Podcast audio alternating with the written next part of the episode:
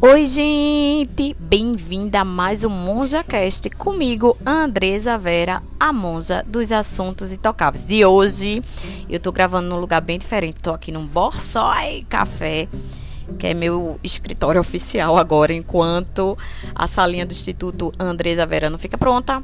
Então eu estou fazendo tudo aqui no Boçói. Mas vamos lá.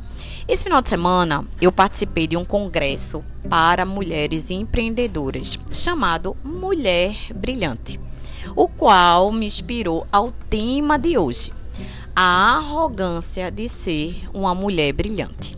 E deixa eu te falar, você se acha uma pessoa arrogante? Hum. Bem, eu me acho em alguns aspectos. Caso você não se ache, tenho certeza que conhece alguém que você acha. e, gente, esse sentimento de arrogância é muito comum nos dias. Até porque as pessoas se preocupam mais em serem reconhecidas pelos seus resultados do que por quem são como pessoa. E pense aí, Pense em algo que você consegue fazer bem feito. Eu, por exemplo, consigo atender as pessoas maravilhosamente bem. Pelo menos eu acho, né? E é nesse ponto da minha vida que eu sou muitas vezes um pouco arrogante. E isso se dá, gente, porque as pessoas me medem pelos meus resultados, sabe? Pelas minhas empresas que eu tenho, pelo o número de clientes ou de alunos que eu consigo, ou pelo meu saldo bancário.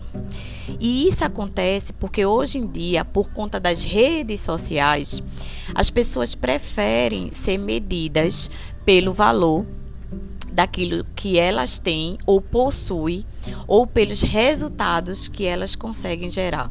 Como, por exemplo, aquela famosa frase: faça seis em sete, do que serem medidas pelo valor de que elas são verdadeiramente como pessoa.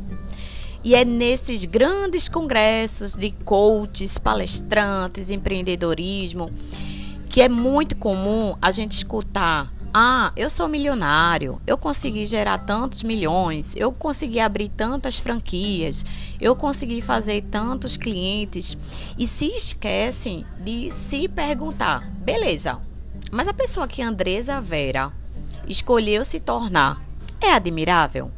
Ou admirável é as empresas delas, a Silvestre Soluções, o Instituto Andresa Vera, as usinas solares, ou os resultados que ela consegue produzir. E deixa eu te falar, eu, a monja, não sou, gente, os meus resultados. Não sou minha conta bancária. Não sou a minha empresa ou o meu Volvo que eu tenho na garagem. Na verdade, eu nem tenho mais. Me desfiz dele. Eu sou o que eu transpareço para o mundo enquanto pessoa. E muitas vezes as pessoas me medem pelos meus resultados, como se bons resultados desse a mim, Andresa Vera, a autoridade para eu passar por cima do ser humano que eu sou. E aí isso me torna arrogante. E pior, realmente eu tenho bons resultados, mas isso me leva a dar desculpa de dizer. Isso me leva a não dar desculpa, né? Na verdade, de dizer: ah, eu tenho milhares de pessoas que me admiram no meu Instagram, tenho 13 mil seguidores. E aí eu pergunto: será que esses seguidores admiram a minha pessoa ou os meus feitos? E, gente, pessoas que têm resultados geralmente têm os seus resultados bastante aplaudidos. A Kênia, por exemplo, a mentora do evento Mulher Brilhante, tem resultados incríveis no empreendedorismo. E eu, inclusive, admiro muito ela pela sua capacidade de gerar resultados. Mas isso não exclui a possibilidade de eu não admirá-la pelo que ela é. Ela teve feitos admiráveis, sabe? Resultados plausíveis de bater de pé, bater palmas de pé. Mas eu olho para ela e digo, bem, os resultados dela são massa. Mas ela, como pessoa, não me inspira em nada. Ela não me inspira em ser um ser humano melhor. Eu não admiro o ser humano que essa pessoa é. E aí eu pergunto a você: será mesmo que o único impacto que você quer causar ao seu redor são os resultados que você gera na sua vida profissional? E nesse final de semana eu vi o quanto as pessoas estão sendo seduzidas por ter seus próprios resultados e passam a ser iludidas muitas vezes pelos resultados que teve no passado, ou pior ainda, pelos resultados do outro.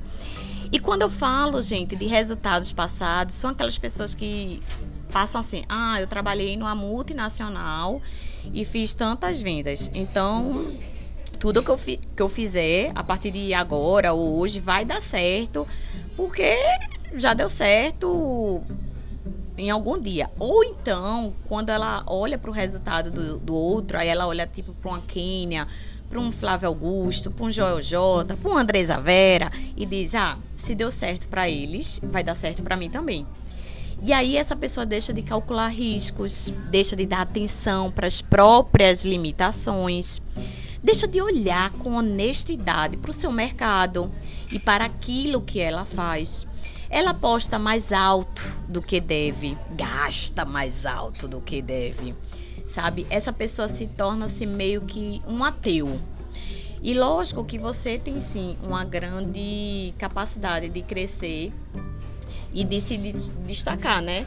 É, todo mundo tem. Só que essa arrogância de se sentir capaz pode fazer com que você dê um passo errado, né? Porque, por exemplo, a ilusão ela nos ilude dizendo que a gente somos bons, somos melhores, somos mais espirituais, somos mais inteligentes, mais preparados. E acreditar nisso nos coloca em perigo, como se acreditando nisso a gente pode conseguir né, colocar uma máscara de super-herói. E não é bem assim.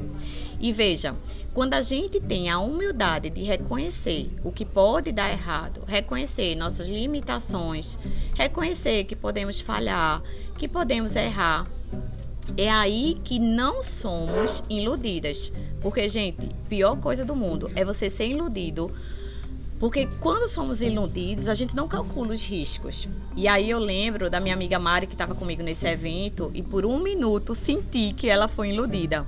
E veja, tudo que a gente faz na vida é uma roleta russa. Nenhum atirador com o maior treino do mundo, ele cons consegue puxar o gatilho sem risco.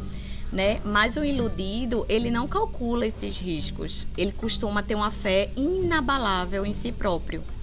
E, gente, a mulher arrogante se mede tanto pelos próprios resultados que ela não tem, ou pelos que ela tem, que aí ela acha que tem autoestima, mas ela não tem.